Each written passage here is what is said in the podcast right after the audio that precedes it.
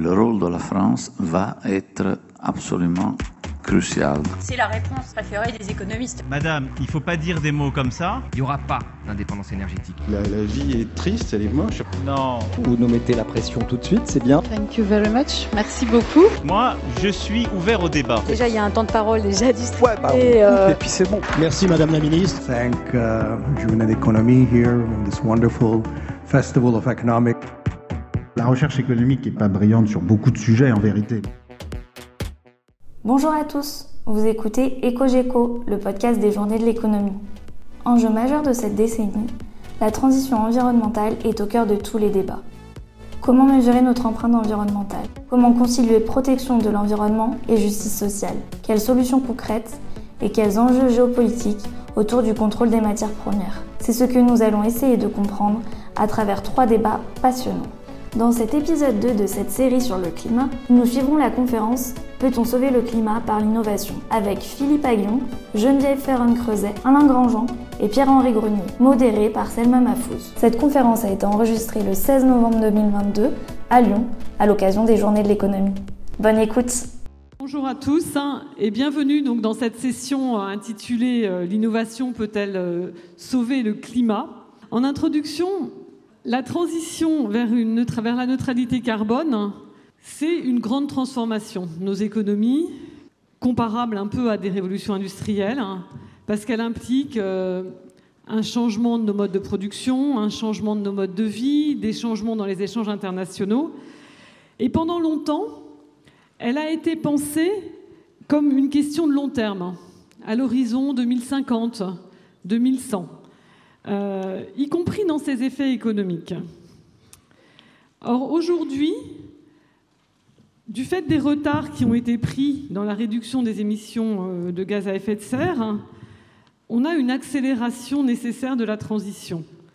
Ça se traduit par les objectifs que la France et l'Union européenne se sont fixés pour 2030. 2030, c'est demain, de réduction de 55% de nos émissions de gaz à effet de serre. Et donc la, transition vers la neutralité carbone, elle est devenue une question économique pour les toutes prochaines années, une question de court terme, et pas seulement une question pour le long terme. Et ce rapprochement de l'horizon euh, et cette accélération de la transition, elle modifie assez sensiblement la façon dont la question de l'impact économique de la transition se pose. Parce que quand on doit faire une transition en 5, 6, 7 ans, enfin très vite, et réduire nos émissions à ce rythme-là et une grande transformation de cette ampleur, en plus dans un, contexte où il va falloir s'adapter aux effets du changement climatique qui commencent à, se manifester en même temps. Donc quand on doit faire une grande transformation de cette ampleur en si peu de temps, et une transformation qui aussi, à la différence des révolutions industrielles, se fait pas spontanément par le progrès technique ou par les marchés, qui est quelque chose qu'on veut faire, mais qui ne se fera pas si on ne, si on ne le, le, le suscite pas d'une façon ou d'une autre. Donc quand on le fait aussi vite, le risque que les transformations nécessaires du système de production, les réallocations entre secteurs sur le marché du travail soient plus difficiles, se fassent moins bien, qu'il y ait des pénuries sur des métaux critiques, qu'il y ait des des désajustements entre l'offre et la demande, ces risques-là sont, sont, plus grands. Alors techniquement, la transition, euh, la réduction de nos émissions de gaz à effet de serre, très souvent, on la décompose en, en, deux, en deux, niveaux. D'un côté, il faut que l'énergie qu'on consomme soit moins carbonée, donc euh, le recours aux énergies renouvelables plutôt qu'aux énergies fossiles, parce que ces énergies carbonées n'émettent pas de, gaz à effet de serre. Ça, c'est le premier niveau. Et de l'autre côté, il faut consommer moins d'énergie, tout court, parce qu'on sait qu'on n'y arrivera pas uniquement en décarbonant l'énergie qu'on utilise. Et, et, consommer moins d'énergie, à nouveau, ça peut se faire de deux façons. Soit en étant plus efficace, hein, c'est-à-dire en utilisant moins d'énergie pour produire autant, se déplacer autant, se chauffer autant, donc c'est augmenter l'efficacité énergétique, soit en réduisant tout court nos usages, nos comportements, donc en se déplaçant moins, en chauffant moins, etc.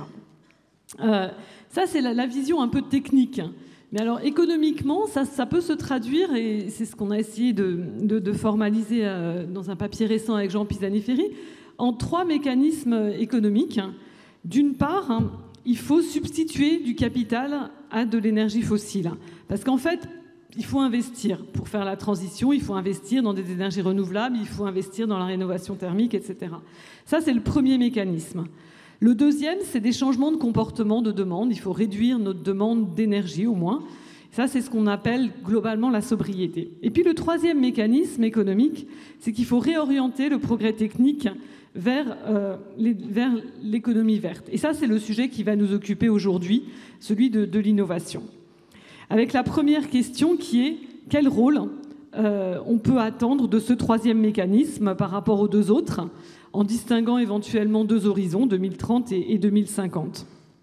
Et puis il y a une question liée à cette question du, rôle de la réorientation du progrès technique dans la transition, qui est quel sera l'impact de la transition elle-même sur la productivité Est-ce que, pour le dire autrement, est-ce que l'innovation peut permettre de concilier baisse des émissions et croissance de la productivité et croissance tout court? Et donc, est-ce que l'innovation peut permettre d'espérer avoir une croissance verte? Et ça, c'est une question qui reste assez ouverte aujourd'hui, euh, qui se pose pas forcément de la même façon à nouveau sur le court terme et sur le long terme, avec un peu deux thèses en présence, en, simplifiant à l'extrême. Et, c'était l'idée initiale de, cette table ronde qui, avait été euh, pensée par euh, Jean Pisani-Ferry, qui n'a pas pu être euh, présent pour l'animer, qui est d'un côté, en, simplifiant à l'extrême, la thèse de Jean-Marc Jancovici, que vous avez certainement déjà entendu et vu.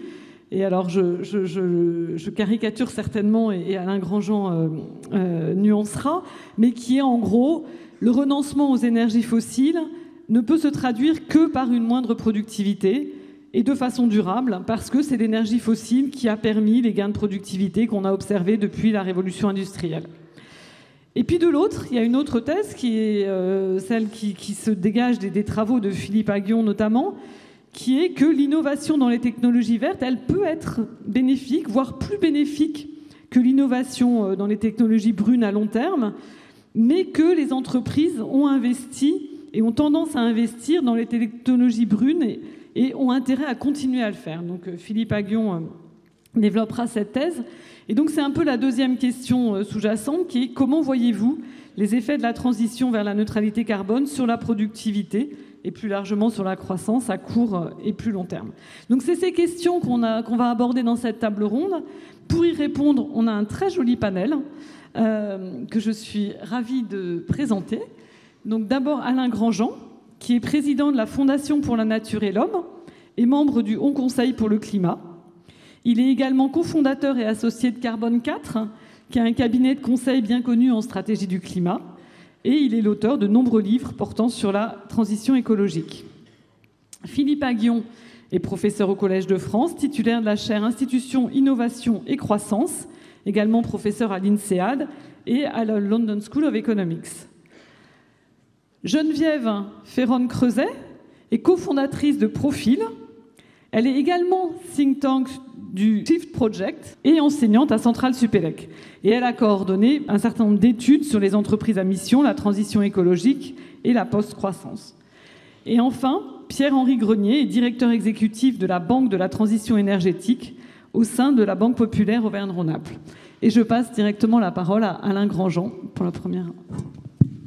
Euh, bonjour à tout le monde, à toutes et à tous. Merci beaucoup de nous écouter et de discuter avec nous, surtout. Je pense qu'on va essayer d'être rapide dans les, propos introductifs. Alors, moi, j'ai répondu dans un premier temps à la question est-ce que l'innovation va sauver le climat en disant euh, la réponse est non. Euh, pour une raison relativement simple, c'est que les actions qui nous permettent. Oui, Philippe, hein, j'y vais sec.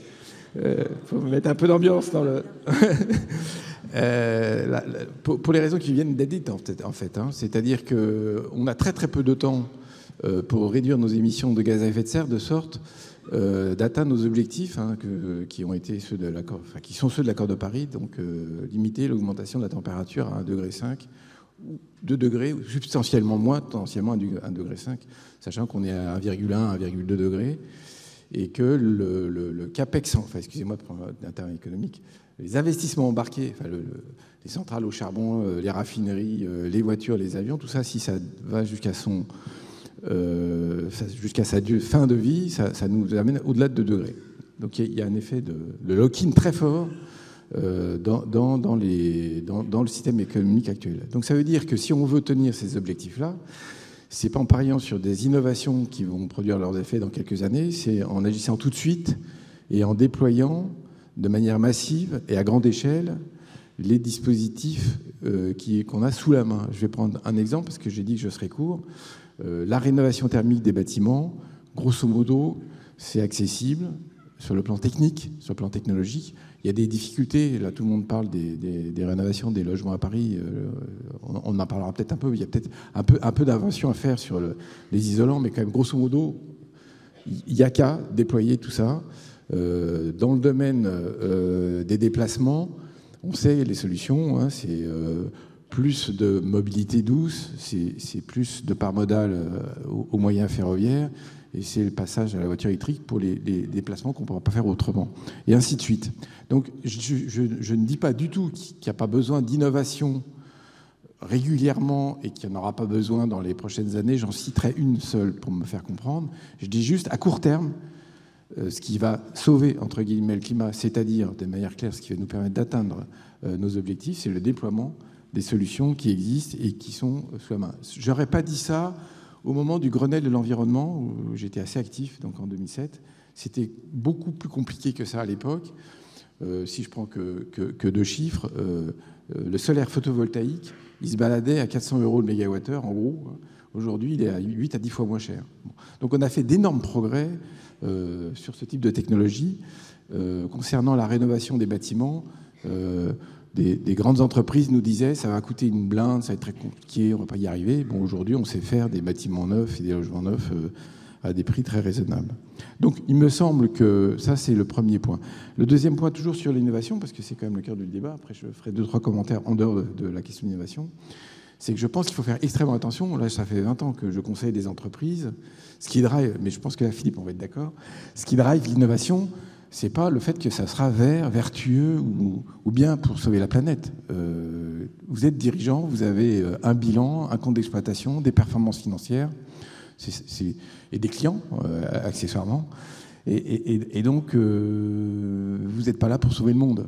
Donc, il va falloir que si on veut, pour les questions qui ne sont pas résolues par les solutions en place, il y en a, j'en donnerai un exemple tout à l'heure, il va falloir quand même inciter fortement euh, les dispositifs d'innovation, parce que naturellement ou spontanément, ça ne va pas aller dans le bon sens. Je pense que là, Philippe, on, va être... Euh, et donc il y a un risque énorme, hein, euh, mais qui est connu depuis très longtemps, qui est que c'est très bien de, jouer sur l'engagement des entreprises, l'engagement des acteurs, c'est bien de faire tout ça. Moi, je suis pour, je suis quelqu'un de libéral dans l'âme mais il ne faut pas croire au Père Noël quand même. Euh, troisième petite remarque d'entrée, c'est toujours sur l'innovation. J'ai parlé d'innovation sans mettre d'adjectif. Je parlais évidemment d'innovation technologique parce que je crois beaucoup euh, au fait qu'on a besoin et on développe pas mal d'innovation sociale dans le domaine de la transition écologique, c'est assez évident. Et euh, vous avez parlé tout à l'heure de sobriété. Je pense que pour que cette affaire de sobriété devienne se déploie à grande échelle et qu'elle ne soit pas une guerre euh, entre les uns et les autres, il faut de l'innovation sociale. Il n'y a pas de technologie dans la sobriété, c'est des évolutions de comportement.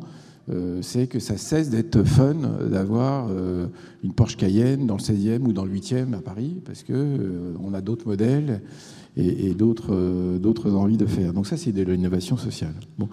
Maintenant, concernant euh, le débat euh, introduit euh, dans de l'opposition Janco à Guillaume, je ne vais pas défendre le point de vue de Janco, même si je le connais par cœur depuis des années, puisqu'on est associés depuis 15 ans. Je vais juste faire une remarque, c'est juste histoire d'entrer dans le débat.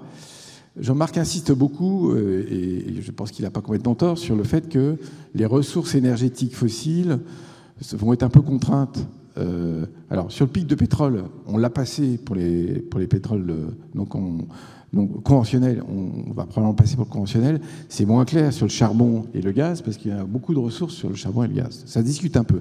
En revanche, ce qui me semble ne pas se discuter, c'est que si on a besoin d'énergie pour les équipements et qu'on veut que cette énergie soit bas carbone en, en vertu de ce que vous avez dit tout à l'heure, il va falloir qu'on recourt à des énergies bas carbone. Là, pour le moment, c'est logique. Là, moi, je crois à la rareté des énergies bas carbone. Je pense que quand on se projette à 2050 en France, euh, si on espère euh, consommer autant d'énergie euh, qu'aujourd'hui en 2050, avec des énergies bas carbone, on n'y arrivera pas. le programme nucléaire est, lent, laborieux. On n'échappera pas à une discussion sur le nucléaire, mais il est lent et laborieux. Si on met Panly en marche, les premiers électrons, c'est en 2037. Donc, ça va être compliqué de déployer beaucoup de centrales nucléaires en France. Et les énergies renouvelables euh, intermittentes, le solaire, euh, l'éolien et les autres, ça, a d'autres difficultés de déploiement, c'est moins dense énergétiquement. Et ça, c'est un petit raisonnement français, mais si on le fait au niveau mondial, on s'aperçoit que euh, parier sur le fait qu'on aura une disponibilité très grande des énergies renouvelables, c'est rêver en couleur, parce que c'est pas parce que le soleil est gratuit, que le vent est gratuit, que l'eau est gratuite, que euh, les équipements qu'il faut euh, mettre en place le sont. Ils consomment des matériaux, euh, ils consomment de l'espace, et tout ça va être très contraint. Je pense qu'on aura moins d'énergie renouvelable et bas carbone, si j'intègre le, nucléaire, qu'on a d'énergie fossile sous le pied, qu'il va quand même falloir laisser sous le pied. Et donc je conclurai ce propos introductif en disant qu'on n'échappera pas à de l'efficacité, de la sobriété, mais concernant l'innovation, il va falloir mettre les bouchées doubles sur des progrès de l'efficacité énergétique des, innovations et pas que sur la productivité main-d'œuvre. Il va falloir faire beaucoup d'efforts et si on arrive à avoir euh, des équipements très efficaces sur le plan énergétique, alors c'est pas impossible que l'innovation à terme nous apporte quelques euh, résolutions de problèmes qu'elle ne nous apporte pas tout à fait aujourd'hui. Je, je vous laisse la parole. Merci beaucoup, Philippe, sans transition, Philippe Aguillon. Merci de m'avoir invité. C'est une très bonne introduction et intervention.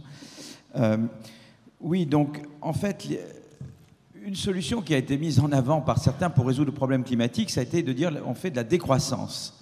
Euh, mais alors, c'est vrai qu'historiquement, euh, la température a augmenté quand la croissance a augmenté. C'est indéniable. si on voit la courbe de la température, c'est le décollage industriel de 1820.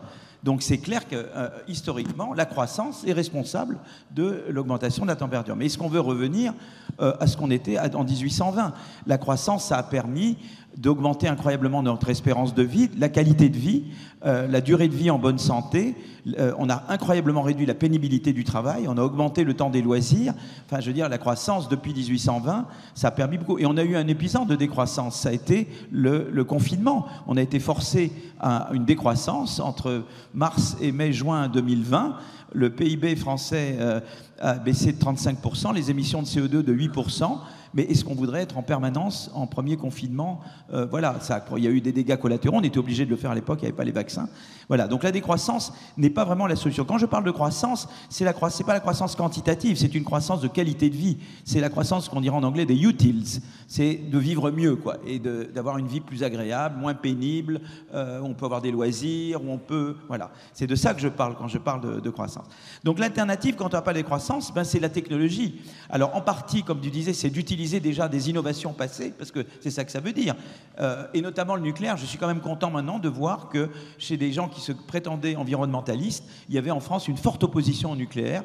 On a quand même compris que maintenant, c'était, euh, euh, on avait tort d'avoir cette opposition. Ça ne veut pas dire que le nucléaire est, que la fission nucléaire est la, est la source d'énergie de mes rêves. J'espère en avoir d'autres, d'où l'importance d'innover. Mais on est quand même bien content d'avoir des centrales nucléaires. Et vous avez vu que même les Allemands, ils ont finalement renoncé à stopper toutes leurs centrales nucléaires. Donc effectivement, on peut faire beaucoup avec ce qu'on a déjà rénovation thermique, électrification des transports, utiliser le nucléaire, etc.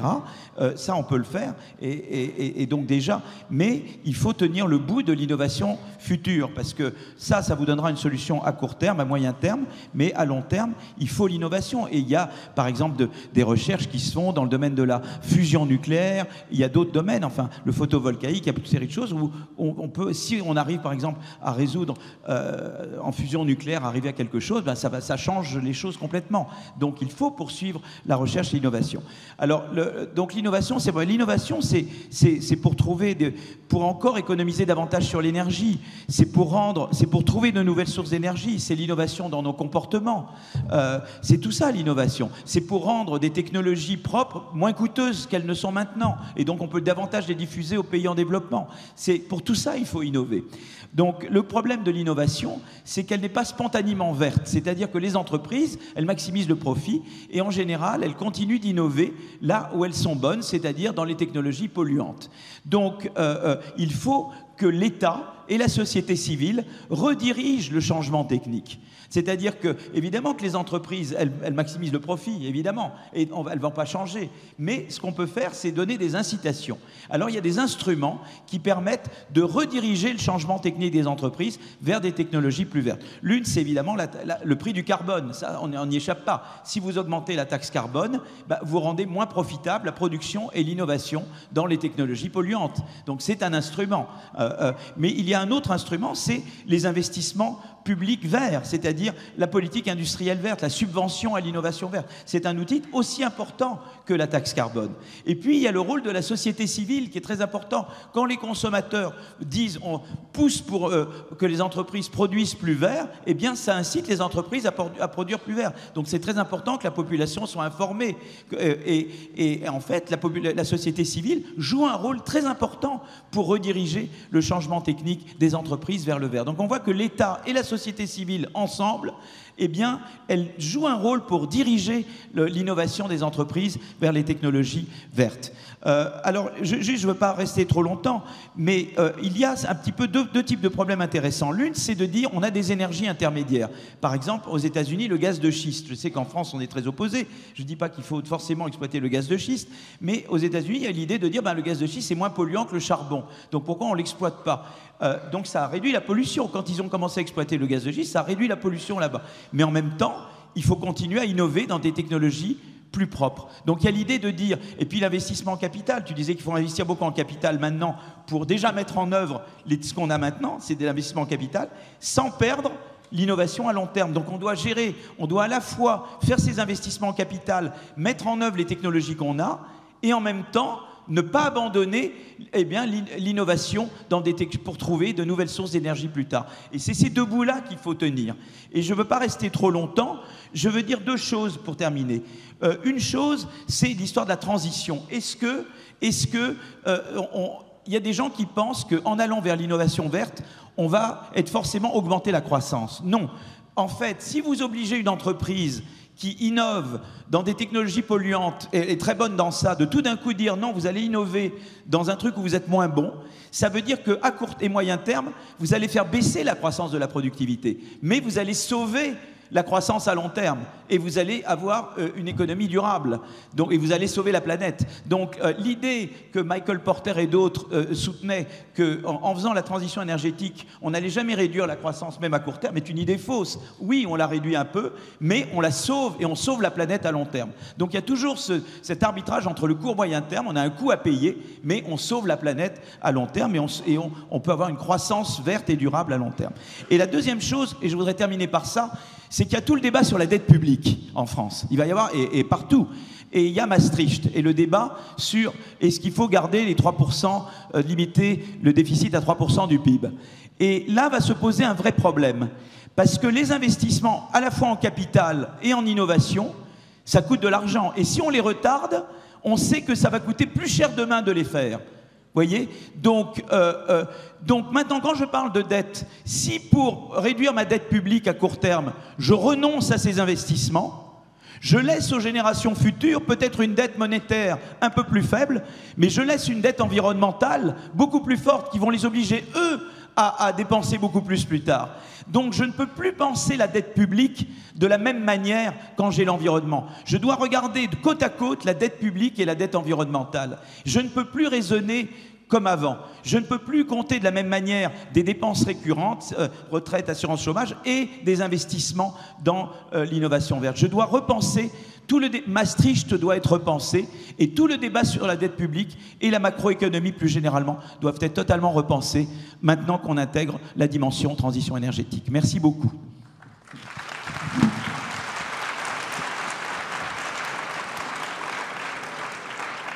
Donc, ceci étant dit, tu as, tu as été très bref et j'avais envie de te euh, poser quand même une question pour que tu reviennes peut-être un petit peu sur la question de d'expliquer euh, pourquoi les pourquoi, ce que vos travaux montrent, pourquoi les entreprises sont incitées à, ne sont pas incitées à innover dans le verre, même si c'est profitable à long terme? Peut-être revenir un petit peu là-dessus.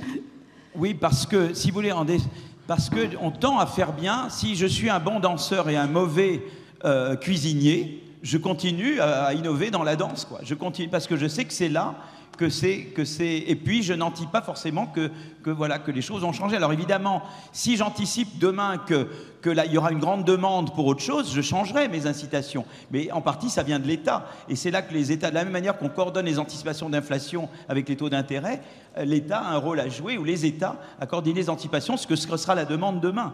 Mais toute chose égale par ailleurs, on a vu dans l'automobile, on a fait une étude, et on a vu que les entreprises qui avaient davantage de brevets passés dans les moteurs à combustion continuaient de, produire des brevets dans les moteurs à combustion. Ils n'allaient pas vers les brevets euh, sur les voitures électriques mais par contre, si j'augmentais la taxe carbone ou les subventions à l'innovation verte, tout d'un coup, on voit que tout d'un coup, eh ben, elle se mettait à innover davantage dans les, dans les moteurs électriques. Donc là, on le voit vraiment empiriquement. Mais ce qui est vrai dans le secteur de l'automobile est vrai également dans les autres. Un problème également, c'est que, que les investissements verts sont plus risqués que les pas verts. Et là, il y a un rôle de la finance également. Donc c'est l'État et la finance. Et comment adapter la finance pour inciter à, l'innovation verte Parce qu'elle est plus risquée, elle est plus risquée que l'innovation euh, brune il y a une dépendance au sentier, on continue à faire ce qu'on sait faire, hein, c'est un petit peu si je reformule, et en même temps il y a, une, il y a un intérêt collectif à changer vite de sentier. C'est ton image du dentiste. Hein. Euh, vas-y. Voilà. Si tu, ne, si tu ne fais pas maintenant, parce que si tu ne changes rien, les gens vont continuer à innover dans les technologies polluantes et donc elles vont devenir encore bien meilleures que les technologies pas polluantes et donc, euh, et donc tu aggraves le problème. Et, si tu et c'est pour ça d'attendre c'est mauvais parce que d'attendre fait que comme tu vas augmenter la distance entre la technologie polluante et pas polluante, quand tu interviendras, tu devras euh, euh, faire quelque chose qui oblige les entreprises à faire quelque chose où elles ne sont pas bonnes pendant plus longtemps. C'est comme si tu vas le dentiste, si tu attends quand tu as une carie, ta carie elle se creuse et donc euh, tu dois avoir davantage la fraise plus longtemps pour soigner ta carie. C'est la même chose là. Si tu attends, et eh bien évidemment le, le, gap entre les technologies polluantes et pas polluantes va augmenter, ce qui va augmenter après quand tu vas devoir intervenir, ça va devoir être plus coûteux et plus long et donc tu auras une période plus longue de croissance réduite. Voilà. Merci beaucoup. Donc, euh, donc quand même une perspective à moyen long terme positive, c'est-à-dire qu'on peut avoir un, sentier de croissance vers euh, productif, hein, euh, mais la transition, la transition se fait pas spontanément. Il faut la faire le plus vite possible et ça, nécessite une intervention publique. Alors Geneviève Ferron-Creuset, la parole est à vous. Merci. Merci beaucoup. Donc je vais tout de suite préciser que je ne suis pas économiste. Voilà. Je, leur ai dit, mais ils m'ont quand même invité. Je, suis euh, juriste défroqué. Voilà. Alors merci beaucoup Philippe pour cet euh, enthousiasme et cette, euh, ce discours positif. pour ma part, à la question qui est posée, est-ce que l'innovation peut sauver le climat? Je vais dire non. Je, vais dire non, mais je vais développer. en tous les cas, Petit retour en arrière, j'ai eu, la, chance et le privilège de, commencer ma vie professionnelle justement comme juriste aux Nations Unies.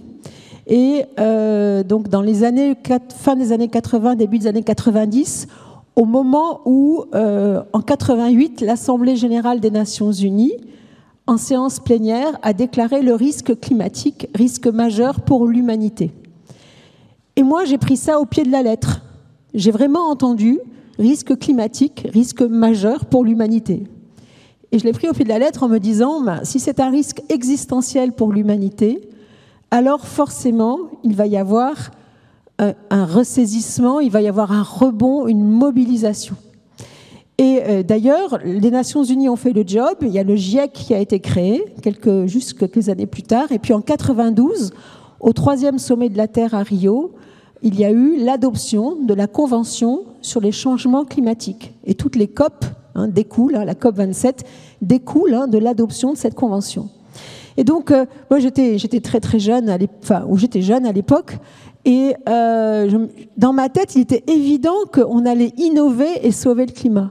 Il était pour moi absolument évident qu'on allait réussir à surmonter euh, ce risque à l'échelle de l'humanité. Et puis les années ont passé, les années ont passé, et je me retrouve là, euh, voilà, j'ai vieilli et je, suis dans, une forme entre l'impuissance et la fatigue, et en même temps, je veux dire, non, il faut continuer à, à se mobiliser. Donc, euh, L'innovation, euh, Philippe, vous dites il y a le sentier, euh, la mémoire. Moi, j'ai envie de dire la mémoire de forme aussi. Il y a une forme, il y a une mémoire de forme. On innove là où c'est facile, l'énergie était abondante, elle était bon marché, euh, le capital coulait à flot, etc., etc.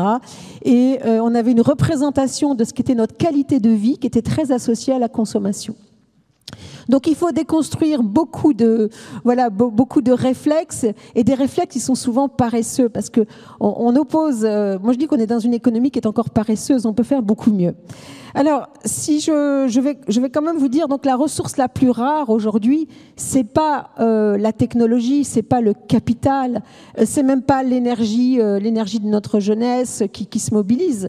L'énergie, c'est extrêmement essentiel, mais la ressource la plus rare, c'est le temps. Voilà ce qu'a dit Alain. Euh, le temps va nous manquer. Voilà. Pourquoi? Parce que le climat, comme vous savez, c'est une bombe à, retardement qui a été enclenché avec une inertie très forte. Et de toutes les façons, le, climat euh, qu'il fera en 2050, on l'a déjà fabriqué. Donc l'inertie, dire le retard pour se mobiliser, pour innover, a fait qu'aujourd'hui, ça sera d'autant plus difficile d'aller gagner des victoires sur euh, des, des dixièmes de degrés d'élévation de température. Donc première chose, la ressource la plus rare, c'est le temps. Et la ressource la plus précieuse, c'est ce qu'on a dans la tête. Hein, c'est notre intelligence, c'est notre créativité. Deuxième chose que je voulais euh, pointer, c'est à supposer quand même qu'on puisse se mobiliser massivement parce que l'instinct de survie va peut-être, peut-être un jour être activé. Euh, de quelle, innovation parle-t-on? Et là aussi, ça a été évoqué, quelle désirabilité, c'est-à-dire de quelle innovation a-t-on besoin? Et on voit bien que euh, la, redirection du progrès technologique euh, euh, est une question centrale vers quel type de croissance allons-nous nous, vers quel type de croissance allons-nous nous diriger? et là, c'est un sujet qui est éminemment politique. Euh, est-ce que c'est la, la, croissance des communs, c'est-à-dire est-ce qu'il faut renforcer, il faut innover pour renforcer ces communs qui sont euh, euh, bah, le climat, l'eau, lutter contre la pollution, l'éducation, la santé, le logement euh, est-ce que c'est ça, c'est cette innovation-là qui doit être embarquée? Est-ce que c'est désirable, faisable pour tout le monde? Et on voit bien que par rapport aux entreprises qui ont des chemins et des logiques, effectivement, l'entreprise, elle n'est pas faite, c'est vrai, l'entreprise, elle n'est pas faite pour sauver le monde, elle est là pour faire des profits et elle joue avec des règles du jeu qui peuvent apparaître vraiment obsolètes au regard de l'enjeu. Donc on a toute cette question sur peut-être que l'innovation, bien sûr, il faut continuer d'innover parce que sinon c'est désespérant et puis c'est dans notre nature, mais, de quelle innovation parle-t-on? Et là, on voit que euh, la représentation de l'innovation, on est très désaligné dans ce qu'on pense ou ce qu'on attend de cette innovation. Euh, et je dirais que l'innovation technologique, c'est une chose, mais il y a d'autres innovations qui sont aussi urgentes. Ça a été aussi évoqué par vous, Philippe, quand vous parliez de Maastricht, qu'il faut remettre sur la table Maastricht. Les normes comptables, il y a aussi cette vision de la représentation de la valeur qu'il faut remettre sur la table. Et là, il faut aussi innover, parce que ces conventions économiques, euh, c'est pas comme la loi de la gravitation universelle, c'est pas comme les lois physiques, c'est des conventions que l'on a faites par des consensus successifs. Et je pense que si les entreprises ou les acteurs économiques au sens large, euh, acteurs publics et privés, euh, créent différemment, innovent différemment en confortant des communs qui sont la base de notre vivre ensemble pour que la planète soit habitable et hospitalière, ça veut dire qu'il faut qu'on puisse euh, leur rendre, rendre compte différemment avec d'autres indicateurs de la valeur qui est créée, qui n'est pas une valeur uniquement financière. Euh, à court terme. Et là, on est très démunis parce qu'on rentre dans un champ qui est éminemment, encore une fois, qualitatif mais politique. Donc l'innovation, oui, mais pas que technologique. Ça suppose aussi de, de revoir toutes nos règles de navigation financière et comptable. Et enfin, je terminerai, euh, je terminerai par un point qui, euh, qui est celui de la. Ben oui, les entreprises, on, imagine bien que tout ne peut pas compter sur elles. Les, les marchés euh, ont intégré des, des, niveaux de contraintes, mais le font trop, trop lentement. Les consommateurs, on ne peut pas non plus tout leur demander. La question, bien sûr, repose dans la régulation et j'ose le mot planification parce que je suis vice-présidente du Shift Project, donc vous avez cité Jean-Marc Jancovici. Euh, on assume parfaitement le mot planification dans le PTEF, hein, le plan de transformation de l'économie française. À un moment donné, il faut qu'il euh, y ait euh, un acteur euh, qui incarne la régulation, qui propose sur une base bien sûr démocratique, mais qui propose des investissements, des euh, des, changements profonds euh, dans une perspective de long terme dans tous les compartiments de l'économie. Et euh, si on laisse le marché décider, ça prendra énormément de temps, on va, on va continuer à rester dans le brin.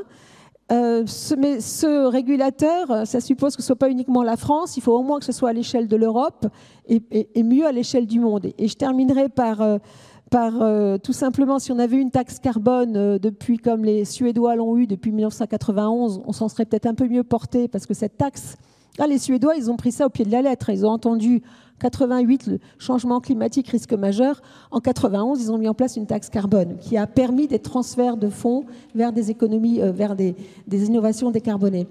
Mais vous voyez bien qu'à l'échelle mondiale, c'est un sujet qui est encore pendant. Et euh, la, plus grande, la plus grande difficulté pour moi, c'est est-ce qu'on peut vraiment imaginer une croissance verte? J'avoue que moi, le mot croissance verte, pour moi, c'est plutôt une pensée magique. C'est plutôt une pensée magique parce qu'une croissance verte, ça suppose qu'il y a un découplage entre la production d'énergie euh, et la production de biens, c'est-à-dire une production d'énergie décarbonée, une production de biens.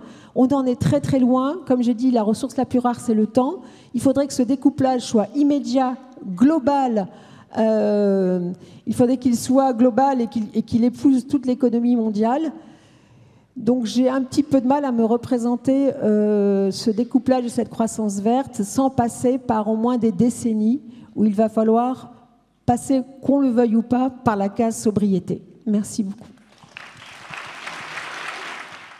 Merci beaucoup, Pierre-Alain Grenier. Ça me fait très plaisir de, de, rebondir aussi sur les interventions précédentes. Moi, je ne suis, pas, euh, je suis pas économiste non plus, hein, je suis banquier. Hein, euh, euh, J'ai créé la, la, Banque de la transition énergétique euh, pour collecter une épargne vers des, qui va financer des projets de transition. Donc vraiment, moi, au quotidien, sur le terrain, je suis en face d'entreprises qui sont euh, face à la transition énergétique, face à ces défis. Et c'est intéressant de voir comment elles réagissent, qu'est-ce que, sont les, facteurs accélérateurs, les freins, et de voir comment euh, les entreprises peuvent intégrer cette dimension de transition énergétique dans leur politique. Sachant que ça a été dit, hein, les, entreprises ne sont pas philanthropes, elles cherchent à faire du profit. Et donc il y a tout un enjeu aujourd'hui d'arriver à trouver des modèles économiques vertueux qui permettent de, qui permettent de récompenser la transition énergétique. On va le voir, hein. ça peut être lent, ça peut être long, euh, mais aujourd'hui, par exemple, l'accélération du prix de l'énergie est un accélérateur énorme hein, vers la transition énergétique et la révolution énergétique des entreprises. Moi, ce que j'ai constaté depuis, euh, enfin, j'ai créé la Banque énergétique en 2020. En 2020, le, fait générateur pour les entreprises, c'était ben, ce que disait Philippe, c'est la société civile. Hein. C'était beaucoup des enjeux pour les entreprises de, euh, compétitivité. Hein.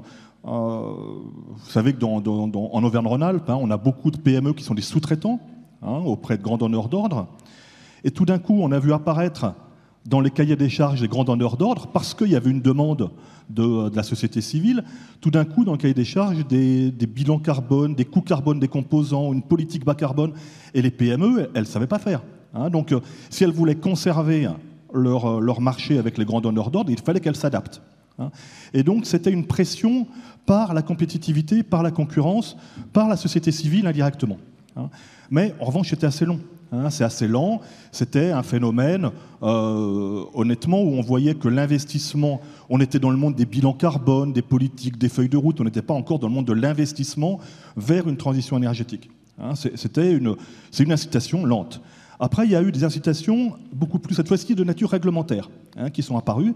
Notamment, la, loi climat-résilience a été assez déterminante, hein, avec des, nouvelles, contraintes pour les entreprises, notamment en termes de performance énergétique, de rénovation énergétique, avec toute la réforme des DPE, mais en revanche, avec des décrets d'application lents. Hein. on était sur du 2030, 2035, et donc les entreprises qui prennent le temps. et elles voyaient, quand elles devaient prioriser les investissements, qu'elles n'allaient pas prioriser des investissements dont le ROI, hein, le rendement, était relativement long et faible. Et puis il y a eu, il y a eu la fin 2021, il y a eu début 2022 avec l'explosion du prix de l'énergie. Et ça, ça a été l'accélérateur majeur, le booster. Hein. Des entreprises qui voient leur coût de l'énergie passer euh, de 80 euh, euros le, le mégawattheure à 500, 600, 800. Et donc une remise en cause, mais cette fois-ci dramatique, schumpeterienne hein, de leur modèle, hein, avec leur compte de résultat qui est touché, avec euh, des, euh, des, contrats qui sont euh, à perte, avec tout un jeu de la concurrence qui est complètement rebalayé, parce qu'un concurrent qui a, qui a, renouvelé son contrat d'électricité l'année dernière, cette année ou l'année prochaine, va avoir une distorsion de concurrence complète, et les entreprises qui brutalement s'aperçoivent que l'énergie est un élément essentiel de leur modèle économique. Et, là, là c'est radical. Et là, c'est radical. Et les investissements de transition énergétique qui étaient en, bas de pile deviennent tout à fait en haut. Et, moi, je, vois en tant que banquier de terrain hein, le nombre de projets qui émergent de toutes sortes de l'autoconsommation, de l'efficacité énergétique, de la rénovation énergétique. Et on arrive à, ce moment assez unique où on arrive à conjuguer l'environnemental et l'économique. Hein, à conjuguer euh, la réduction de l'empreinte carbone et la réduction de la facture d'énergie. Hein. Et on voit bien, alors, ce qui est un peu malheureux, hein, c'est de dire que c'est subi. Hein. que c'est vrai que si on avait établi une taxe carbone, on avait augmenté le prix de l'énergie de manière autoritaire il y a quelques années, on aurait pris de l'avance. mais là, on subit le prix de l'énergie. En revanche, c'est un booster incontestable. et ça fait bouger les lignes.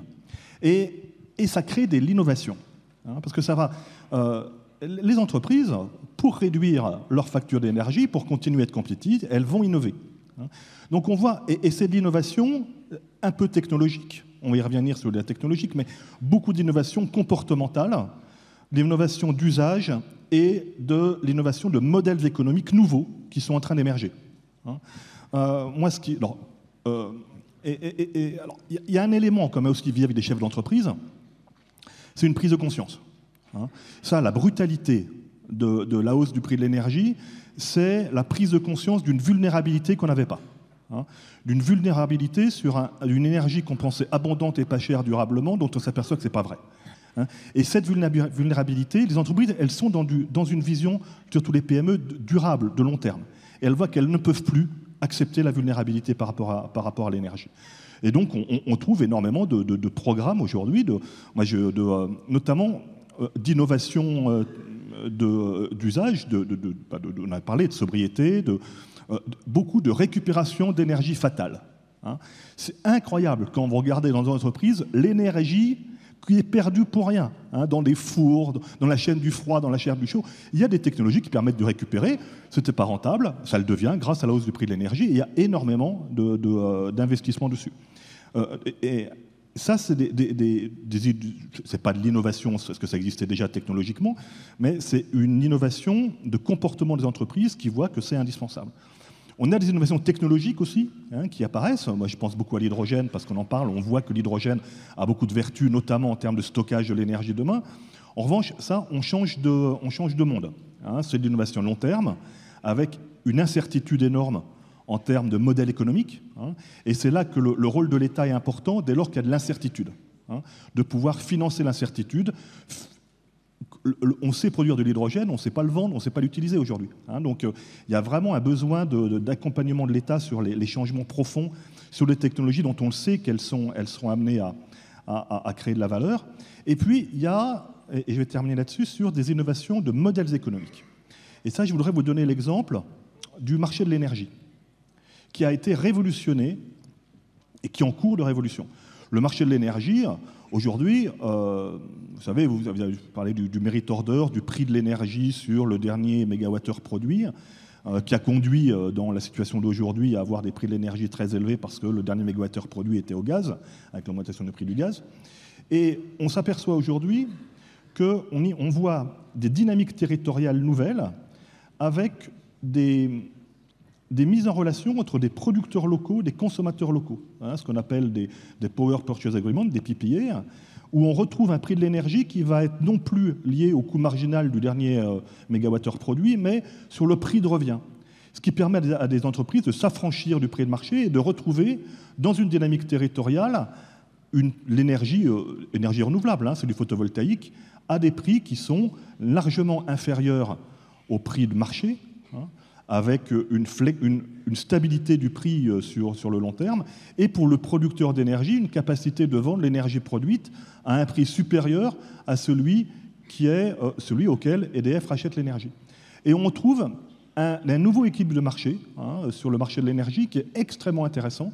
Et ça, c'est pour moi, c'est de l'innovation aussi. Hein. Et euh, le, le, facteur prix sur l'énergie crée des nouveaux modèles économiques. Et moi, je suis convaincu que l'innovation, elle n'est pas uniquement technologique, elle passera aussi par ce, ces, ces, nouveaux types de modèles.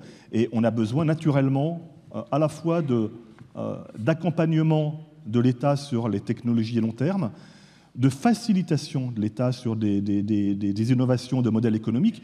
Quand on voit la, loi sur les énergies renouvelables ou sur le fonds de garantie des PPA qui est en train d'être mis en place, c'est exactement ça. Hein, c'est arriver à accompagner à quelque chose qui se fait spontanément par le jeu des acteurs économiques. Et puis après, il y a une question, une question dans la brutalité schumpeterienne dont je parlais, de qu'est-ce qu'on fait de ceux qui restent au bord de la route hein, Parce qu'il y a beaucoup de PME qui vont, qui ne pourront pas hein, s'en sortir avec la hausse du prix de l'énergie. Comment on accompagne aussi dans la brutalité ceux euh, dont le modèle économique euh, va être durement, voire définitivement touché?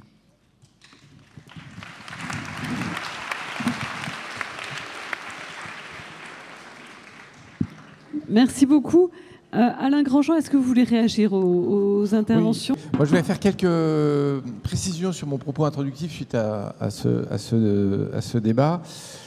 Quand je disais l'innovation ne euh, va pas sauver le climat, c'était évidemment une partie de l'innovation dont je parlais. D'ailleurs, j'ai redit euh, plusieurs fois que c'était euh, pas forcément l'innovation technologique profonde qui allait nous, nous aider, mais pas mal d'innovation. Donc, on a eu plein d'exemples qui ont été donnés.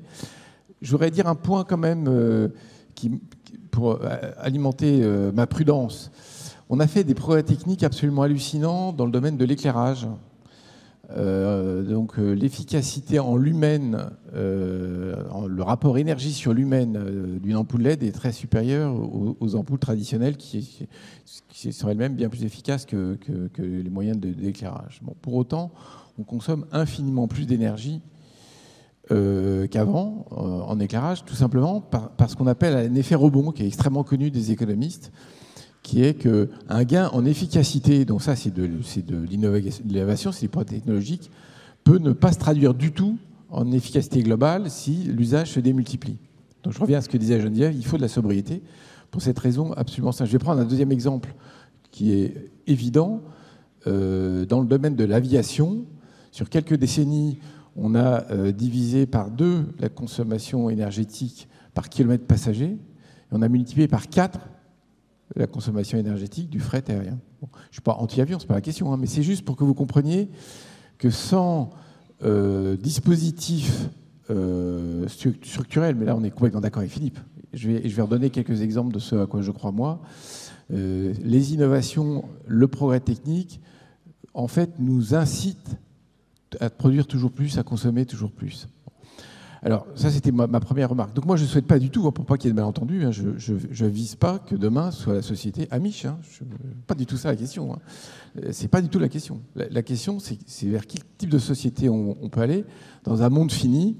Et je redis ce que j'ai dit tout à l'heure parce que je suis absolument convaincu de ça. L'énergie bas carbone va être limitée. Donc, une petite remarque sur la fusion. Je ne peux pas m'empêcher de la faire, cher Philippe. Euh, la fusion nucléaire, c'est un principe euh, qui est assez connu par les physiciens. Il s'appelle le principe de l'imminence constante. L'imminence constante, c'est qu'il y a un événement qui va arriver dans 50 ans, mais chaque année, il arrive toujours dans 50 ans. Euh, moi, la fusion, j'attends de voir. hein. Il y a énormément d'annonces internationales. Il y a beaucoup de. Le secteur privé s'est engouffré là-dedans. Euh, il y a plein d'effets d'annonce parce qu'il y a besoin de beaucoup de beaucoup d'argent, beaucoup de financement. C'est très très loin euh, d'être garanti qu'on arrive à produire euh, de l'énergie par la fusion dans un horizon de temps significativement court. Euh, Peut-être qu'en 2080, on y arrivera, mais ce n'est pas notre problème du tout. hein. Je redis, euh, le changement climatique, c'est vraiment maintenant qu'il faut réduire nos émissions de gaz à effet de serre. On a déjà beaucoup de retard. Et donc, des technologies qui arrivent euh, dans, dans 50 ou 80 ans, même dans 40, ce n'est pas du tout notre problème. Il n'y a qu'une technologie à laquelle euh, j'attache beaucoup d'importance, moi, titre personnel, et ce n'est pas forcément euh, toujours le cas dans la sphère un peu écolo, que je ne représente pas ici, moi je parle à mon nom propre, hein, c'est le captage de carbone. J'ai une très grosse inquiétude euh, qu'on se rende compte qu'on a vraiment du mal à se passer des énergies fossiles euh, à un niveau substantiel. Et donc il va bien falloir quand même essayer de trouver des mécanismes, ça sera des solutions partielles, hein, il n'y a pas de solution magique, qui permettraient quand même de réduire un peu les émissions de CO2 quand on brûle du charbon euh, et du gaz. Alors je reviens maintenant et je, termine là-dessus sur quel type d'innovation, parce que ça, a été cité pas mal par, par Pierre-Henri Grenier, hein, pas mal d'innovations euh, de terrain en ce moment, que ce soit des, des économiques, socio-économiques. Je vais prendre un exemple de, quelque chose qui me paraît tout à fait clair du propos que je- je- j'essaye de tenir, qui est le domaine de l'agriculture. Vous pouvez avoir deux visions de l'innovation technologique. Et, quand je dis vous pouvez, c'est le débat actuel. hein. C'est vraiment clair que c'est le débat actuel. Vous avez euh, une, une vision très euh, technologique traditionnelle. Donc vous allez mettre des drones dans les champs pour euh, limiter euh, la- l'aspersion de, de pesticides. Euh, Vous allez mettre des robots dans les champs pour remplacer le, fait que les, agriculteurs sont tous en train de partir en retraite. Vous allez mettre au point des EGM. Enfin bref, vous allez mettre au point des trucs qu'on vit, nous, dans notre imaginaire comme étant ce que c'est que la bonne technologie. Euh, lisez le dernier numéro de Pour la science, vous verrez, c'est absolument fascinant. Il y a une discussion très intéressante entre un démographe et euh, un agronome que je connais très bien, qui s'appelle Marc Dufumier, qui est membre du conseil scientifique de la Fondation pour la Nature et l'Homme. Vous verrez qu'il y a une autre vision de l'agriculture euh, et de l'innovation, hein, qu'on appelle globalement et très simplement l'agroécologie. C'est très innovant.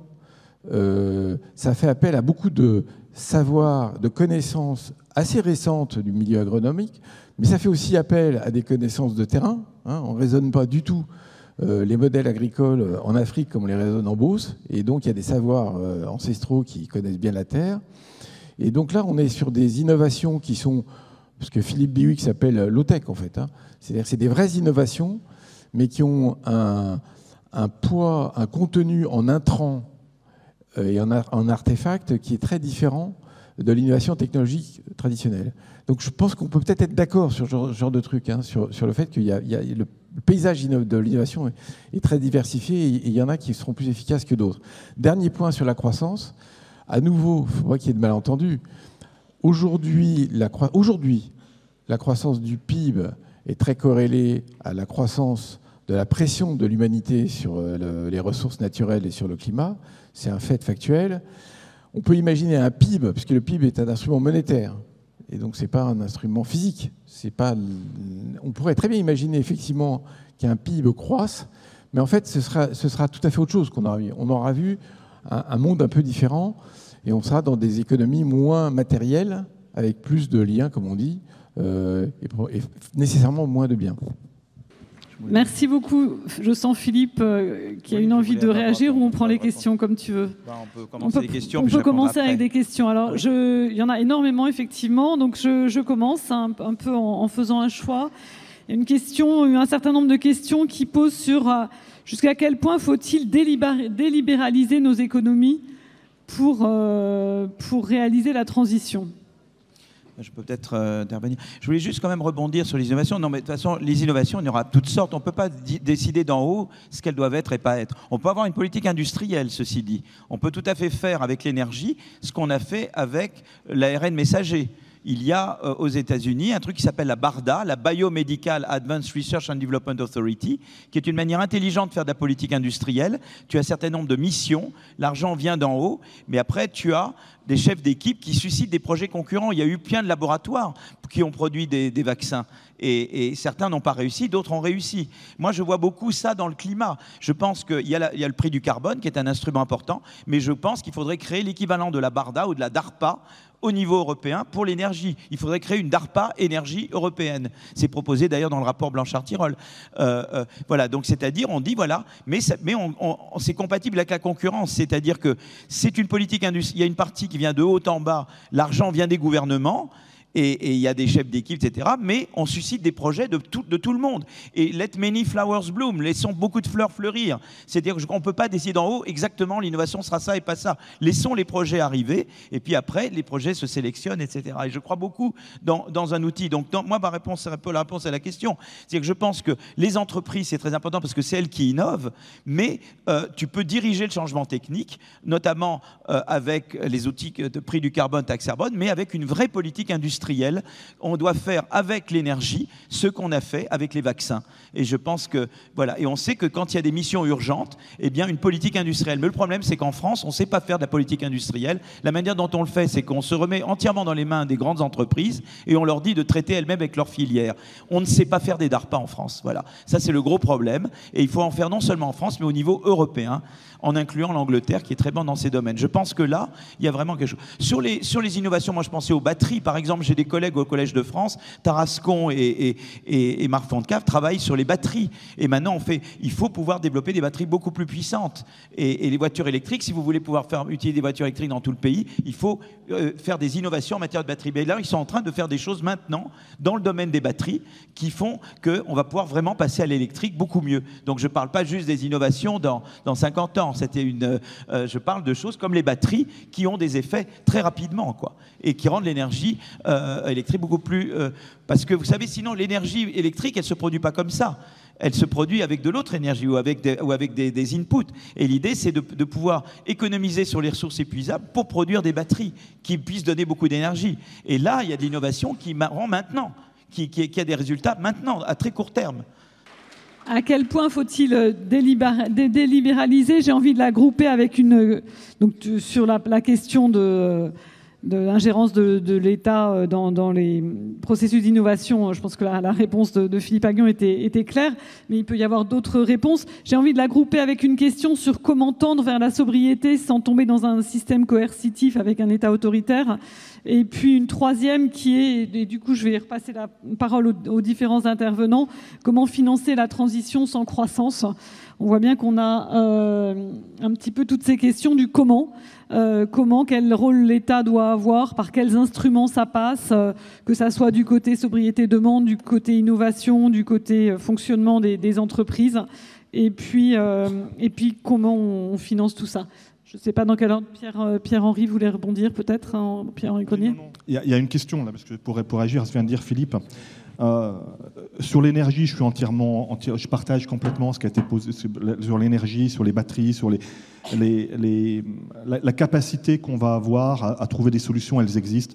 Ma grosse, inquiétude aujourd'hui, hein, sur lequel, euh, c'est l'eau. Hein. Qu'est-ce qu'on va faire sur l'eau parce que autant l'énergie a un prix aujourd'hui, on voit que le prix est capable de pouvoir accélérer euh, l'innovation ou le changement. Sur l'eau, l'eau n'a pas de prix aujourd'hui.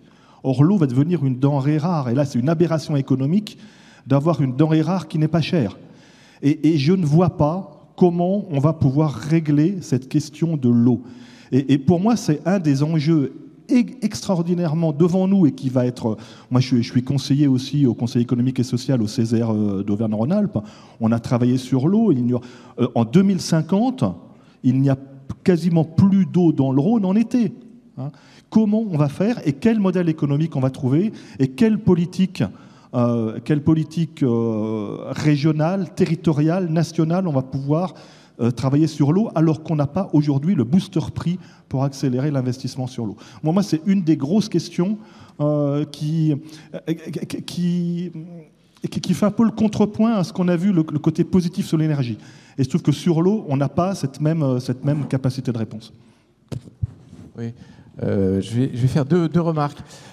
La, la, première sur l'eau, il se trouve que je fais partie du Haut Conseil pour le climat et depuis 2019. Et donc on regarde les politiques publiques euh, du gouvernement en matière d'atténuation euh, du changement climatique, pour la part qui, revient à la France, hein, et en matière d'adaptation. Donc là, je vais, mettre une pièce de la machine de plus, cher ami. Euh, on est affolé par le retard pris par euh, l'État et les collectivités territoriales en matière de plan national d'adaptation au changement climatique. Ça ne peut être que des politiques publiques parce que qui peut avoir les moyens et l'intérêt financier, personnel, euh, de gérer des communs comme l'accès à l'eau, comme des digues, euh, comme euh, des dispositifs de protection. Alors c'est même encore pire que ça. Là, je vais, vraiment jouer le, bad guy ce matin.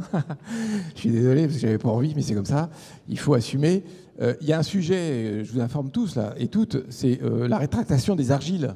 Des fondations des maisons. C'est un énorme problème parce que le changement climatique, même dans des régions comme la Normandie, a des effets considérables sur, sur, sur, les fondations des maisons qui vont donc être fissurées. Il va y avoir un problème d'assurabilité.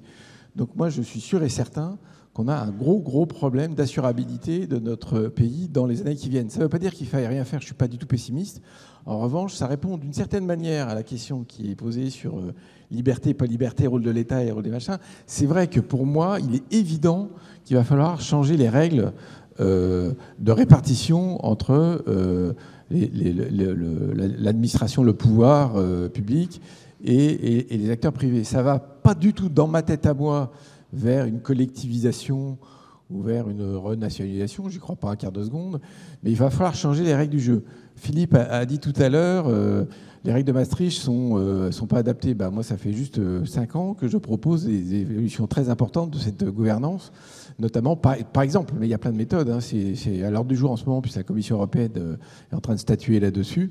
Mais les règles de déficit qui, qui visent à raisonner de manière comptable euh, les, dépenses publiques, alors qu'il y a des différences colossales entre un investissement qui va nous protéger de dégâts monstrueux dans quelques années ou un investissement qui va nous permettre de limiter la casse et des dépenses un peu courantes. C'est clair qu'il va falloir trouver des, manières de, raisonner et d'organiser différemment euh, le rapport entre le public et le privé. Dernier point, sur la sobriété et euh, en gros l'économie punitive ou l'économie liberticide, il faut vraiment qu'on appelle un chat un chat. Euh, la grande perte de liberté qu'on va avoir dans les années qui viennent, c'est des pertes de capacité, de capacité. Hein. Euh, quand on est au Pakistan et qu'il y a euh, 20 millions, si ce n'est pas beaucoup plus, de personnes qui sont déplacées euh, par les conséquences du changement climatique, je ne pense pas qu'elles réclament beaucoup de liberté. Ce qu'elles réclament, c'est de survivre et c'est d'essayer de, de, se débrouiller dans ce, dans ce cloaque. Euh, je ne nous souhaite pas ça. Mais je pense que mettre la croissance, le PIB et tout ça en tête de gondole, c'est un petit côté gentil, c'est sympathique. Euh, le vrai sujet, c'est de sortir du bordel dans lequel on est, excusez-moi cette grossièreté, et d'essayer d'éviter les catastrophes qui vont s'accumuler les unes après les autres. Le problème des agriculteurs aujourd'hui, c'est qu'ils ont un climat qui se dérègle en permanence et qu'ils n'arrivent pas à sortir correctement leur production parce que le climat se dérègle. Donc euh, je crois qu'il faut euh, mettre en priorité dans nos politiques la résilience, euh, la capacité à se sortir du, mauvais pas dans lequel on est. Et si ça passe par un 110 km/h sur l'autoroute, bon, moi je trouve, moi à titre personnel, ça ne me paraît pas atroce, ça ne me paraît pas euh, revenir euh, à l'Empire soviétique et à Staline, ça me paraît un certain nombre de mesures qui sont socialement acceptables. Il y a donc des accompagnements de sobriété qui sont, acceptables ou qu'on peut rendre acceptables en discutant collectivement. Donc là aussi, c'est un nouveau rôle de la puissance publique parce que forcément, il faut, il faut plus partager, il faut plus échanger. Et il y a des choses dont il faut peser le prix, non pas en absolu. Euh, tout le monde rêve d'avoir toujours mieux, plus, pas cher. Euh, et, de l'énergie qui coule à flot. Sauf que c'est pas ça la, vraie réalité. Donc il va falloir qu'on qu s'habitue collectivement euh, à, régler ces problèmes-là. Dernier point, je termine là parce que je suis très bavard. évidemment qu'il y a un enjeu de, de, justice sociale absolument considérable. Évidemment que euh, s'il y a un débat sur la taxe carbone, c'est pas pour rien. C'est que c'est des dispositifs qui ont des effets redistributifs ou anti-redistributifs considérables. Donc il va falloir discuter de ça parce que là, on parle de sobriété. Évidemment que c'est pas la même chose pour euh, les 10% de nos, de nos concitoyens qui, ont, qui sont à l'aise et qui ont de l'argent, et des 10% qui sont euh, en bas de l'échelle, évidemment. Il y a pas mal de questions aussi. Est-ce que sur faut-il délibéraliser l'économie? Et puis on a pas mal de questions sur sobriété. Qu'entendez-vous précisément par, euh, par là? Je ne sais pas si vous voulez rebondir sur. Oui. Alors sur la, sur effectivement le, le, le spectre de la délibéralisation, euh, je, je, rendrai un peu l'image de euh, Alain, c'est-à-dire qu'on est quand même, on est quand même mal barré, quoi. Enfin, je veux dire, à un moment donné, s'entêter dans une pensée magique qui nous amène dans le mur, c'est pas faire preuve d'intelligence. Euh, donc, on devrait à tout le moins se dire que le pacte économique, social euh, euh, que l'on a bâti, euh, il faudrait peut-être le reconsidérer. Alors moi, je suis pas du tout pour la, la collectivation, privation de, liberté, etc. Je pense que c'est terriblement mortifère. Mais je suis euh, vraiment, genre peut-être que c'est complètement perché, ce que je vais vous dire. Mais je pense qu'il faut trouver d'autres façons de rendre compte de la valeur qu'on qu qu va créer et, et moi, je, je, pense en termes de post-croissance. Je me dis que demain, il y aura de la croissance, mais ça ne sera pas la même, ça ne sera pas les mêmes déterminants, ça ne sera pas les mêmes sous-jacents. Je vais l'appeler la post-croissance, parce que ça voudrait dire que n'importe quel acteur économique devra envisager ses activités en respectant les limites planétaires et en confortant euh, les fondations sociales. Et que je trouve que c'est un projet qui est absolument enthousiasmant, bien sûr, nous, dès qu'on pense à limite, on a envie de les enjamber. Mais je me dis que finalement, repenser en termes de limites, c'est pas coercitif. Donc je reviens sur cette idée de, coercition. Au contraire, ces limites euh, planétaires, eh ben, c'est du soutènement. Il faut les voir comme quelque chose qui, au lieu d'être euh, une punition, est au contraire une source de d'émancipation. Euh, on va se désaliéner aussi. Respectant les limites planétaires, on a énormément d'innovations à imaginer. Et euh, ça va effectivement nous demander de changer radicalement notre représentation de la richesse, de la croissance et le partage de la valeur. Mais ce n'est pas du tout hors de portée. Et je crois que si on arrive à se représenter, si une entreprise, par exemple, comme vous l'avez dit, monsieur, sur les, banques populaires, euh, si je conforte un commun qui est d'aller vers des énergies euh, qui vont être accessibles, territoriales, décarbonées, ben je renforce un commun qui est le qui est le climat. Et je peut-être renforce peut-être même d'autres communs comme la biodiversité ou l'eau sur d'autres aspects. Et donc comment je peux en être crédité aujourd'hui? C'est absolument transparent. Donc il y a probablement là une autre représentation de la croissance qui doit passer par d'autres, euh, un autre vocabulaire ou une autre langue universelle euh, comptable. Alors parce que je viens aussi de la finance ESG, donc peut-être que c'est ça qui me, qui me rattrape un peu. Et puis une dernière chose, euh, quand on parle de, de, Vous savez, en Chine, il y a ce fameux crédit social. Euh, alors là, on est dans, dans, quelque chose qui serait une, une, une, dystopie. Le crédit social, il existe. Bon, euh, je, on, on, parle beaucoup de la Chine. On sait euh, avec la reconnaissance faciale ce que vous faites euh, et si vous êtes un bon citoyen euh, au regard de votre comportement social collectif. Bon, les États-Unis sont parfaitement aussi capables de faire la même chose, de savoir où vous en êtes. Hein. Et je me suis toujours dit, dans un bouquin que j'ai écrit en 2008, je m'étais dit, on va avoir un crédit environnemental, on va avoir un crédit carbone individuel. Et donc, euh, au bout d'un moment, voilà, on mettons qu'on est tous à 2 tonnes par an, et bip, euh, une fois qu'on a dépassé, on, est averti. Et après, je, me suis dit, mais non, il n'y aura jamais un crédit carbone individuel, parce que c'est impossible, c'est se tirer une balle dans le pied, parce que ça veut dire qu'il faut arrêter la machine à consommer. Parce qu'à partir du moment où on est limité euh, dans notre consommation, notre consommation, elle est carbonée à 90%. Notre consommation, quoi qu'on achète aujourd'hui, c'est du, c'est du carbone, c'est des énergies fossiles. Donc vous imaginez bien qu'un crédit environnemental qui nous pousserait vers la sobriété, même si on peut imaginer dans, une, dans, un, dans, un délire de science-fiction soit possible, il est absolument orthogonal aux intérêts aujourd'hui de nos sociétés, puisqu'on n'a pas réussi précisément ce découplage vers des économies, vers des énergies vertes. Donc, euh, me dit que la sobriété, ça correspond à un débat démocratique, à un débat collectif avec une acceptabilité sur laquelle il faut travailler. Mais je suis assez pessimiste aussi dans la mesure où euh, il y a des tels niveaux d'inégalité euh, que euh, quand sobriété pour les uns, c'est facile, sobriété pour les autres, c'est juste terriblement douloureux. Et donc vous voyez les débats et les, les, à dire les, les les déchirements par lesquels on doit passer déjà en France et l'exemple bien sûr du Bangladesh ou d'autres pays et à l'étranger. Donc finalement, la privation de liberté, si on est très honnête, c'est pour une toute petite partie de l'humanité pour l'instant. Merci. Je voulais, je voulais rebondir. Je voulais rebondir sur les. Parce qu'on parle toujours des modèles alternatifs. Moi, je vais vous dire la vérité. Quand je, je, je, je vais vous dire là-dessus. Je crois beaucoup. Je crois beaucoup. Je vais vous dire. Je pense qu'on n'a pas fait mieux que l'économie de marché régulée. Voilà. Je pense. euh, moi, je suis assez scandinave en fait. Euh, euh, je crois qu'ils ont, en- notamment en Scandinavie, trouvé, montré que l'économie de marché peut être inclusive et verte. Et donc, ils ont, voilà, les sociodémocrates, Olof Palme, tous les. Ils ont montré que l'économie de marché peut à la fois donner de la prospérité, être inclusive, de la protection, être inclusive et aller vers le vert. Et c'est des économies très peu polluantes, très peu polluantes. Taxe carbone pour la et donc- Suède. et donc, quand vous dites un nouveau modèle, moi, je ne vois pas qu'est-ce que vous voulez changer. Pas, ce modèle, il vous convient pas. Le modèle scandinave, par exemple, que c'est des économies qui sont très, voilà, qui produisent des biens, qui innovent, qui sont prospères, mais qui en même temps donnent sa chance à tout le monde, et qui sont très peu inégalitaires et qui vont vers le vert. Moi, je trouve que c'est des. Parce qu'au début, on a cru qu'il fallait une économie étatisée ou sociale. Moi, j'étais, j'ai cru à un moment donné dans ma jeunesse dans des économies euh, qui maintenant d'ailleurs ne sont plus, on ne sait plus ce qu'elles sont, etc. Et, et- et elles, se sont avérées plus polluantes que les autres, en fait. complètement. Euh, euh, et donc, donc moi, si vous voulez, je crois beaucoup qu'il peut y avoir différents types de capitalisme. Le capitalisme américain n'est pas social, c'est un capitalisme brutal, euh, mais il, est innovant. Le capitalisme européen, il est moins innovant, plus protecteur, et le capitalisme scandinave.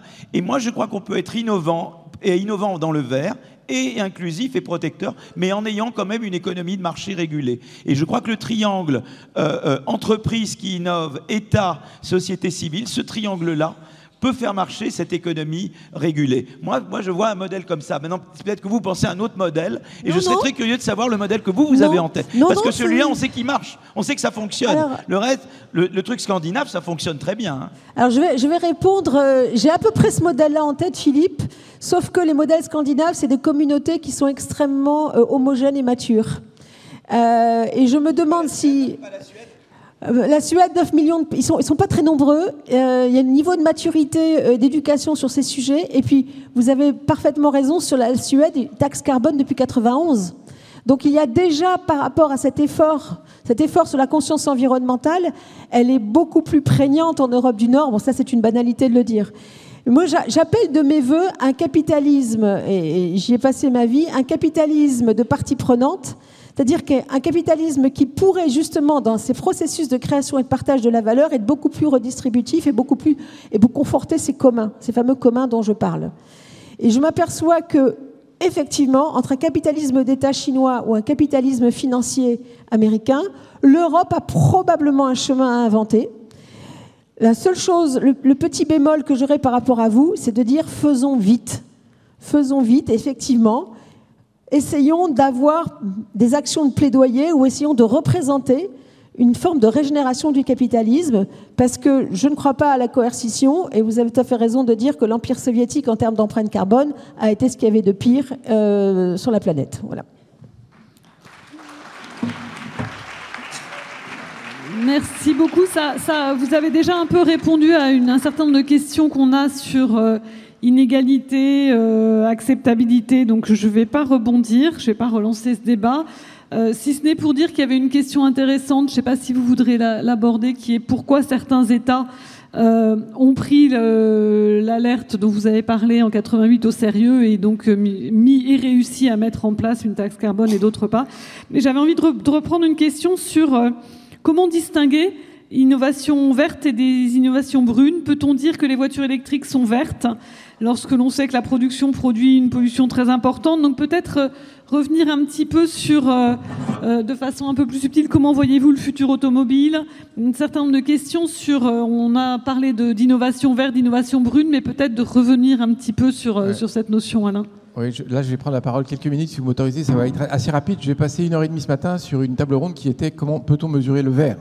Bon, donc euh, je vais vous le refaire puisqu'on on était 5 ou 6 là-dessus. Donc la réponse, oui, on peut mesurer le verre et le verre, c'est pas que bah, carbone.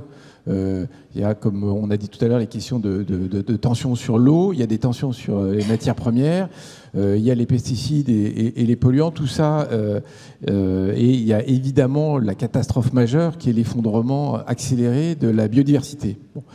Face à chacun de ces stress, il y a en soit très élaboré et maintenant vraiment stabilisé, comme euh, ce qui concerne le climat, euh, des indicateurs qui sont, euh, qui sont produits, qu'on sait mesurer, qu'on sait auditer. Et donc là-dessus, ça va être pas très compliqué. le contenu en carbone d'une batterie d'aujourd'hui, de demain, l'effet relatif d'une voiture électrique versus une voiture thermique, on connaît ça absolument par cœur. Nous, euh, il se trouve que je suis aussi associé d'un cabinet de conseil qui s'appelle Carbone 4. On a fait des, calculs qui sont vraiment extrêmement faciles à, vérifier, qui sont opposables. Et donc, il n'y a pas de débat sur le fait qu'on peut vraiment, sur un certain nombre de cas, bien savoir ce qu'on va faire et ce vers quoi on va. Donc, il y, a des débats qui sont très idéologiques ou qui me, qui me semblent un peu malicieux euh, sur la voiture électrique. Quand je dis malicieux, c'est au sens un peu strict du terme. Je ne crois pas à Satan, évidemment, hein, mais qui me semble partir de je ne sais pas où. Euh, on compare une, voiture à batterie électrique avec je ne sais pas quoi. Mais si on la compare avec une voiture thermique, une voiture est une voiture, une tonne de matériaux est une tonne de matériaux, et que je sache, euh, l'exploration-production de pétrole au Niger ou en Arctique, c'est pas sans inconvénients environnementaux. Donc je, suis un tout petit peu agacé. Je me demande d'où vient en permanence, parce qu'il n'y a pas un débat sur la question, on ne pose pas toujours la même question, qui me semble tout à fait un faux problème. C'est clair qu'on ne fait pas d'omelette sans casser des œufs, et c'est clair que aujourd'hui, se passer entièrement de technologie, on n'y arrivera pas, parce que euh, on les a sur les bras et on ne pourra pas s'en passer. Donc il y a un point d'attention en ce moment sur ce qui est mesurable ou pas mesurable et difficile à mesurer, c'est ce qui concerne l'effondrement de la biodiversité. Sur l'effondrement de la biodiversité, il y a des indicateurs très globaux, il y a des, beaucoup d'études scientifiques qui sont euh, très peu discutables sur les, grands, les grandes questions. On sait que c'est en train de se faire, on sait que ça s'accélère, on sait qu'on détruit euh, les espèces euh, vivantes sur cette planète 100 fois plus vite que ce qui se faisait avant l'ère industrielle. On comprend assez bien ce qui est à l'origine de l'érosion de la biodiversité, on comprend assez bien tout ça. En revanche, relier une entreprise ou une activité à ses impacts en matière de biodiversité, c'est un travail qui est ongoing, c'est en cours. Donc quand la Commission européenne fait euh, une taxonomie verte pour essayer euh, d'aider euh, les acteurs financiers et les entreprises à séparer le bon, grain de livret, ils y arrivent assez bien sur un certain nombre de, domaines et de secteurs.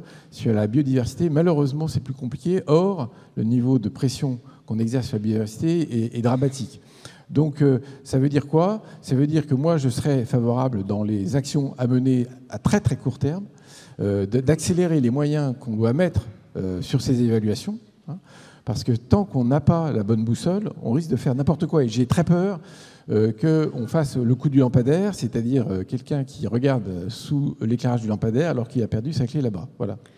Alors, sur le, pour rebondir sur le, véhicule électrique, je signale, il y a une très bonne, il y a un avis de l'ADEME euh, sur ce sujet qui, que je vous recommande de lire, qui, prend un peu toutes les questions qu'on a tendance à se poser, euh, mais si les véhicules électriques sont lourds, et qui, qui doit dater d'il y a quelques semaines sur le site de l'ADEME, euh, Agence pour l'environnement, ADEME, e, que je vous conseille très fortement si vous êtes intéressé par ces questions. Il, il est vraiment très, très, très équilibré, je trouve. Euh, peut-être pour conclure, euh, en conclusion, en, un mot, il nous reste huit minutes, donc euh, deux minutes chacun. au total, hein, faut-il faire confiance à l'innovation technologique pour, pour nous sauver du, pour, pour, pour sauver le climat, puisque c'était la question, pour résoudre cette transition? Oui, non, un peu. Alors, Geneviève Ferron-Creuset a dit d'emblée non mais peut-être qu'à l'issue de ce débat, euh, en, quelques mots, euh, chacun d'entre vous, euh, pour clore cette... Il y, avait beaucoup d'autres questions que j'ai pas reprises sur la France représente 1% des émissions. Oui, mais on donne l'exemple, donc désolé à toutes les questions que j'ai pas, qu'on n'a pas pu traiter, mais peut-être pour conclure. Alors, est-ce que l'innovation, alors l'innovation peut sauver le climat? Je vous ai déjà dit que la, notion du temps maintenant clock, money time, comme dans les matchs. On est à la fin du match. L'innovation, euh, c'est un très joli mot, innovation. Il ne faut absolument pas qu'on renonce à innover, c'est le propre de l'homme. Euh, je trouve que ça serait euh, détestable que l'on rentre dans nos coquilles, qu'on devienne hostile les uns envers les autres et qu'on s'enferme dans des pensées délétères ou mortifères.